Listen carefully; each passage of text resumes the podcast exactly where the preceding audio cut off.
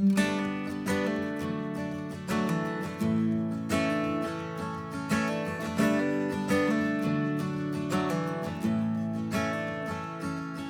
家好，我是阿甲，欢迎收听第七期的 Just Take。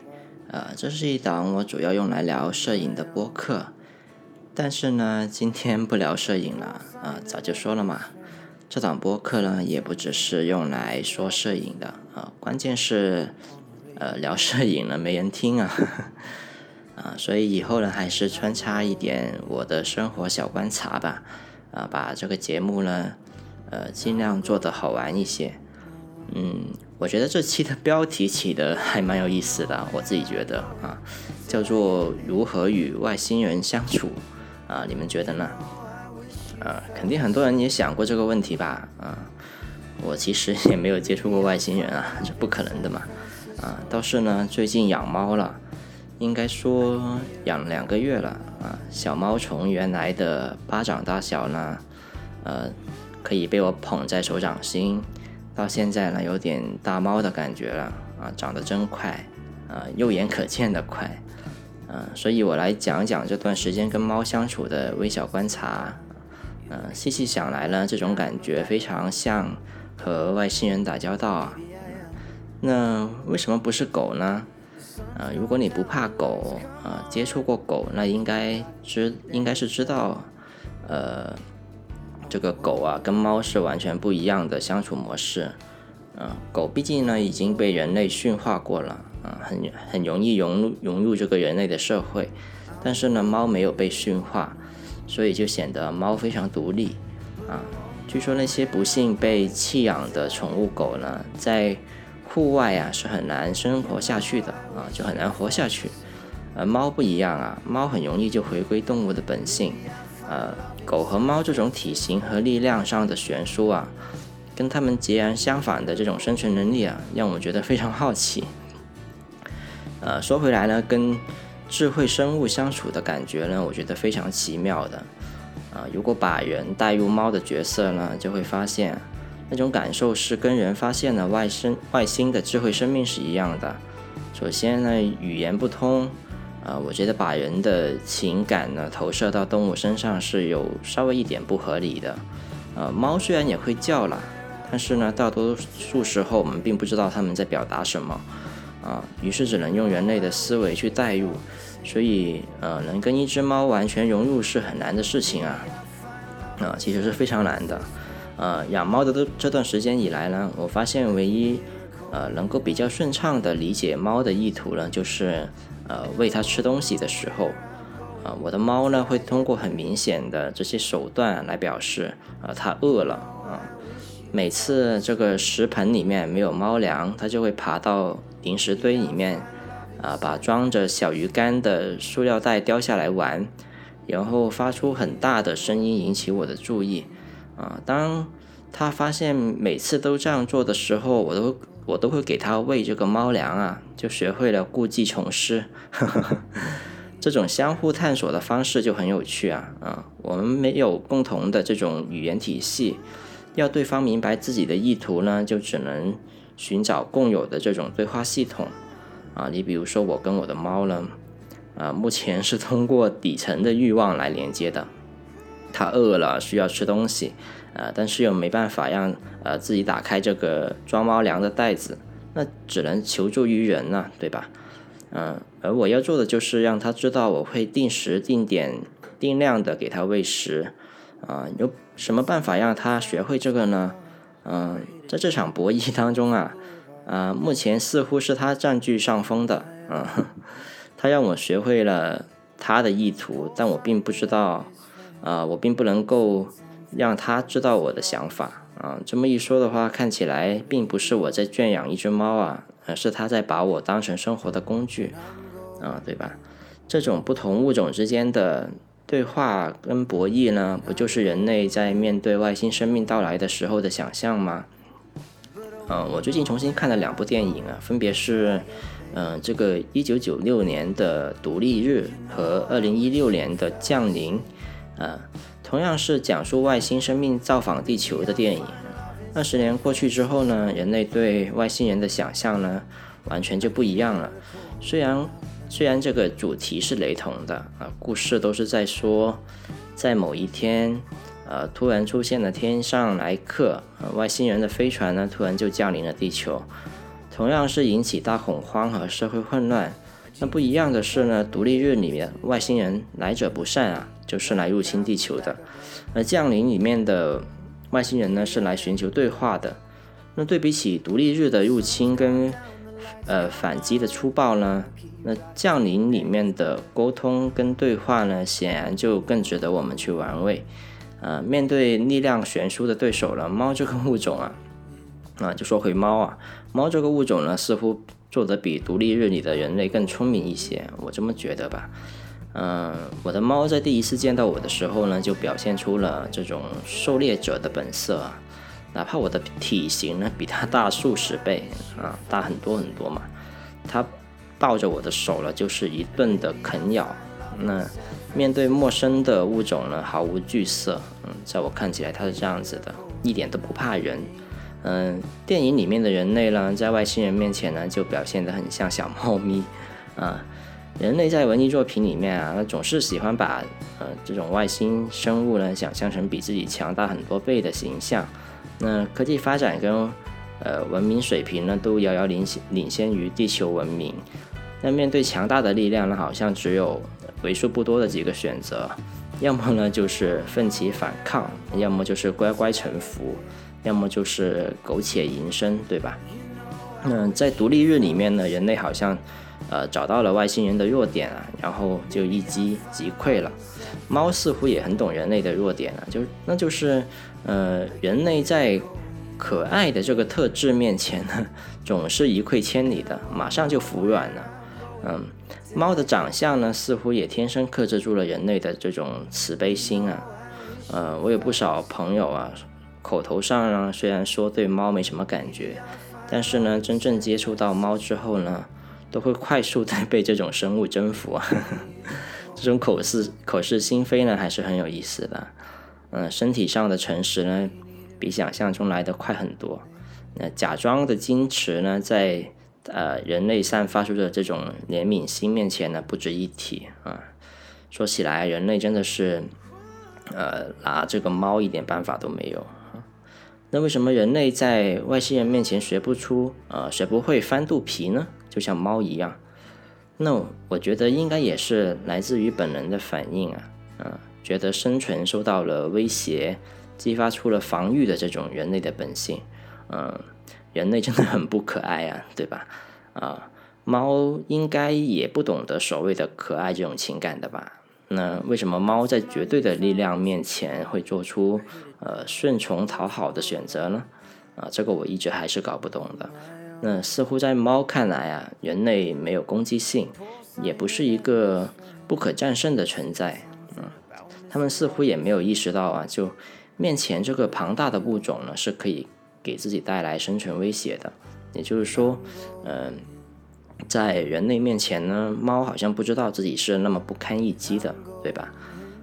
嗯，所以呢，幼猫在面对人类的时候呢，就依然会去选择啃咬啊这样的一些动作，那依然保持着捕猎的本能，这让我觉得非常不可思议啊！嗯，这种小猫啊，就猫这个物种，它们是哪来的自信呢？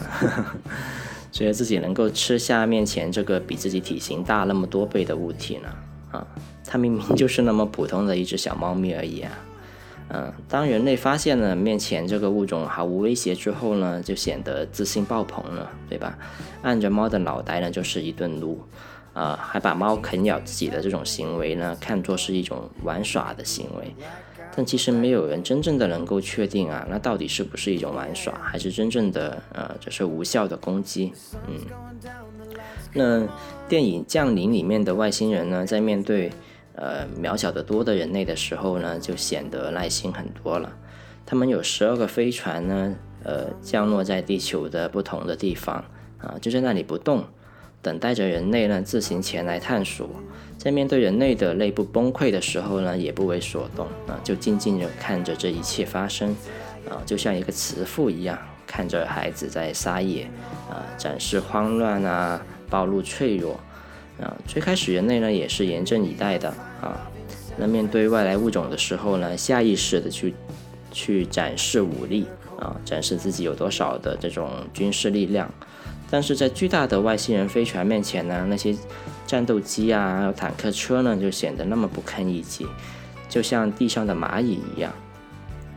那前几天呢，我第一次给我的小猫咪洗了澡。在整个过程当中呢，它经历了从好奇到反抗挣扎，到最后无力抵抗瑟瑟发抖的这个整个过程啊，我除了安抚之外呢，依然面不改色的完成了整个洗猫的过程。嗯，我默默忍受了猫在这个过程当中呢，因为挣扎在我身上留下的抓痕以及呃这种疼痛啊。这个时候我发现呢。当你拥有了力量优势啊，你的宽宽容度的阈值呢也会变得更加高啊，怪不得在《降临》里面呢，就这部电影啊，《降临》里面的外星人对人类的包容度可以如此之高啊啊，他们的飞船在离地地面很低的地方呢，每十八个小时就会打开一次舱门，让人类进入内部，那可以为了。让彼此呢明白一个短语的意思呢，一次又一次的接受人类严阵以待的这种交流，呃，可以说呢，我们面对猫的时候也是这种心态的吧，也是可以呃容忍小猫咪在家里捣乱，然后各种搞破坏，各种啃咬电线，各种躲藏以及回避。嗯，人和猫在建立信任的过程呢，跟人和这个外星人相处的过程呢，其实也很像啊。是一个不断试探的螺旋上升的过程，就像电影《降临》里面的人类呢，最终发现呢，外星人的语言呢，并不是声音，而是通过复杂的图形来传输这个传输这个信息啊。这种呃传输方方式呢，可以突破时间的限制，但是呢，最后是人类来学习这种语言，来去跟这个外星人交流的。那么外星人呢，能不能学会人类的语言呢？啊，虽然电影里面没有说，但是我觉得是可以的啊。毕竟，而且作为这个高智慧生物体啊，生命体啊，学习起来应该也不困难。那如果设定是这样呢，那故事就没有意思了。那人类和猫呢，正好就相反啊。人类在猫面前呢，就显得笨拙了很多啊。我们至今总结出来的猫语啊，只有一个字，那就是“喵”这个发音啊，连背后是什么意思都搞不懂。只是随着沟通交流的深入呢，人类慢慢变得聪明了一些。当发现自己尝试呃跟猫用同样的语言体系来交流无济于事之后呢，终于学会了，其实还有另外一种语言，就是身体语言啊。所以我觉得第一个发现这个躲猫猫的人呢，真的是很伟大。他绝对是一个拥有学习外星语言天赋的人。你知道躲猫猫吗？啊，就是一种非常有趣的游戏啊。你首先呢要跟猫建立这个眼神的接触，然后让自己的头藏起来，去切断这种眼神的接触，然后重新连接上，就是你的头必须躲来躲去。这个时候呢，你就会发现啊，猫呢瞬间就会进入游戏的角色，然后在每一次的连接和断开之中呢，猫就会一步一步的向前，直到它最终完全看见你，啊，然后游戏就结束了。啊，我不知道人类是不是利用了猫的这个捕猎的本能啊，但是呢。呃，最终人类把这个游戏加入了一种可爱和浪漫化的想象呢，变成了一个叫躲猫猫的游戏。啊，那我和我的猫呢，就是在这样的互相试探的过程中建立关系的。嗯，我目前呢还很难描述我跟它到底是什么关系，但是可以比较确定的是，呃，我和猫之间，嗯，没有人类的那种社会关系。他不是我的孩子，也不是我的伴侣，也不是我的长辈。那至于是不是朋友呢？我也不确定。啊，至于是不是相互依存呢？那可能是的。啊，他给了我足够的这种陪伴，填补了我孤独的那部分的空隙。啊，我也给了他足够安全的生活环境，还有无限的食物跟水。只是我有时候会想，这些是他本来就需要的吗？那如果没有了我，它可以凭自己的能力获得这些吗？呃，我是不是只是把它圈养了起来而已呢？呃，我的猫对一切都很好奇啊，对家里的每一件物品都有旺盛的探索欲啊。每次打开家门呢，都它都会第一时间冲出去。有一次忘啊，开门之后呢，就忘记了关，然后他直接健步跑到了楼梯口啊。他对外界呢也很好奇啊。我甚至想呢，如果不制止他，可能他出去了就再也不会回来了啊。那他。对我是有感情的嘛？啊，当他那样做的时候，其实我也开始变得不确定了。好在呢，在电影《降临》里面的外星人啊，对地球人呢并没有恶意，是给人类提供帮助的。在人类确定了这一点之前呢，几乎就要向外星人开火了。啊，就像电影里说的那样，我们的语言跟我们的文化一样混乱。啊。人类的不同文化呢，不同种群之间啊，尚且都没有办法做到完全的理解。嗯，我们又有什么自信说我们其实真的能理解另外一个物种呢？啊，外星人里面的这个人呐，这个就外星人这三个字里面这个人啊，都是一种从人类角度出发的主观的想象罢了，嗯，是吧？我们其实还真的不懂猫啊，哪怕我们知道了逗猫棒。猫砂盆、躲猫猫这些，我们都只是知道了一些习性而已。那说到这里呢，开始就觉得，呃，我和我的猫之间的距离呢有那么的远，我甚至都不能够确定啊，当它被我抱在怀里的时候呢，是不是真的快乐的啊？那些看似代表愉悦的呼噜声背后啊，是不是真的代表舒服的情绪呢？嗯，如果你养过猫的话，应该知道猫身上有一个开关啊，就是。当你啊把它抱在怀里或者接近它的时候，或者它到了一个呃可能应该是吧感觉安全的环境了之后呢，比如说上了床之后，它就会发出一种呼噜呼噜的声音啊，像身体里面有个小马达一样。那我们后面就会认为说，呃，这是猫用来表达它愉悦、还有快乐、还有舒服这样的。情绪的一个行为啊，但是是不是真的是这样呢？啊，似乎我们目前还是不能够确定的。只是啊，我们人类会认为，当我们对猫做了一些呃比较友好的动作，像你去撸它呀，去给它做按摩啊、梳毛啊、摸它的头啊、啊摸它的腹部啊这种这种时候呢，它就会发出这种呼噜呼噜的声音。我们人以为自己在是在提供一个友好的举动，那猫呢也给出应有的回应，那我们就会认为说这样的行为对猫来说应该是舒服的，那是不是真的是这样呢？啊，目前我还真的甚至想到这里都不能确定啊。说到这里呢，开始觉得我和我的猫之间啊，呃，还是非常非常遥远的。我们甚至可以呃浪漫化的去想象啊。猫真是来自外星的生命啊啊，有可能因为我们现在都会说啊，猫星人，猫星人的呃，甚至说这个猫去世了之后呢，还是会回到这个猫星的。那我们人类呢，很擅长去做这些浪漫化的想象，嗯，但是当我们真的读懂了猫呢，大概就能够迎接外星人的到来了吧？啊，说到这里呢。嗯，其实这期节目也结束了。那至于有没有解答标题的这个问题呢？呃，我也不确定。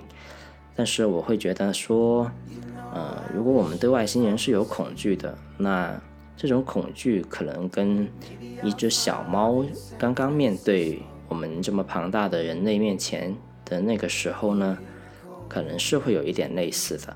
那猫是怎么跟我们去相处的呢？啊大家如果有养过猫呢，可以想象一下，如果从猫的角度，它做了什么可以获得人类的信任呢？它又做了什么是让我们可以呃回报它这么多呢？比方说，呃，我们抱着猫就是一顿亲啊，就对这种猫的这种可爱呢毫不掩饰。我们又会知道它有什么样的习性啊，很大程度呢。很多时候可能只是因为动物学家对于动物的这种研究得出来的一些东西，但是养猫这这段时间对我来说啊，它里面其实还是有很多嗯相处之道的这种细碎的观察的啊，这种可能是我们之前仅仅如果把猫当做一个动物来看的时候是没有想象到的啊，毕竟不是所有的动物都像猫跟狗一样，它可以进入到人类的家庭啊，去习惯人类的这种生活的模式，还有生存的模式。也毕竟不是每一个物种的动物都可以被我们呃养在一起，然后被我们投射这么多的情感。你看，像一些小昆虫，呃，蚊子啊、蟑螂啊，啊，甚至讨人厌的老鼠啊，这些可能就做不到，对吧？所以，猫是什么呢？猫是不是外星人呢？嗯，当然，猫不是来自外星了，我们都知道。但是猫真的很像外星人，对吧？所以你怎么跟外星人去相处呢？我觉得首先可以想一下怎么跟自己的猫相处吧。那跟狗就简单的多了啊。狗的话，因为被驯化过，所以的话跟狗的相处模式，而且狗还还会听这个人类的指令啊。我发现呢。呃，让猫听懂我的指令，真的是一个非常难的事情。你比方说，我现在尝试了非常多遍的，每次想要给它喂这个猫粮的时候呢，让它学会，呃，坐下就坐这样的指令，它也基本是很难学得会的。我只有摁着它的屁股呢，把它摁下去，它才会自己坐下。然后不一会呢，就又改变回它自己习惯的，呃，吃饭的那个舒服的姿势。所以呢，嗯，我觉得我们真的还其实不了解猫啊，以及，嗯，我们真的想准备好迎接外星人的到来了吗？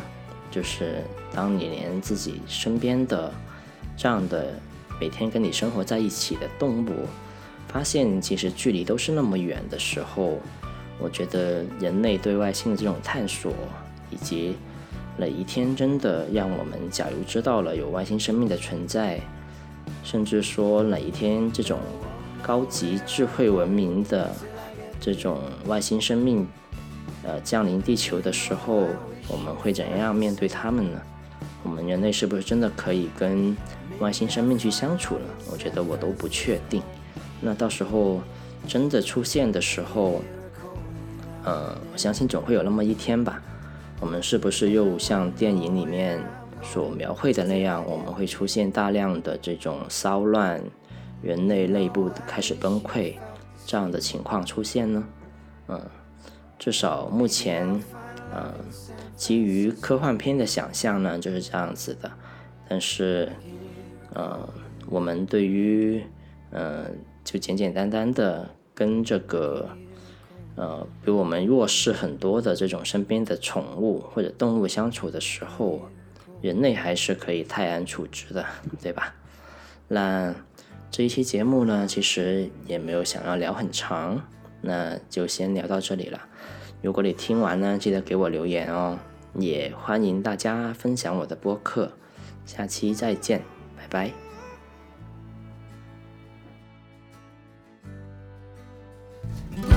I'm going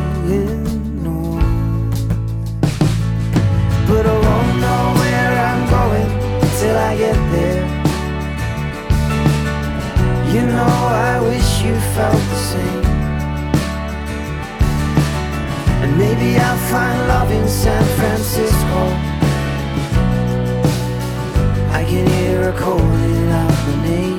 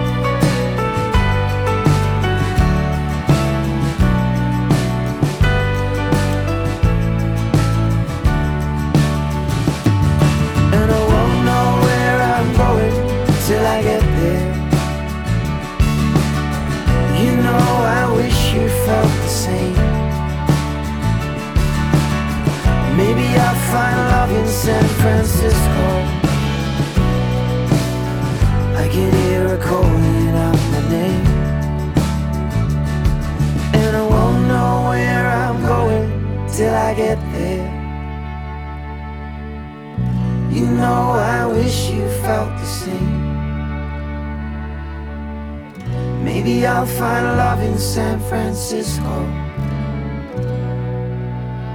I can hear her calling out my name. I can hear her calling out my name. I can hear her calling out my name.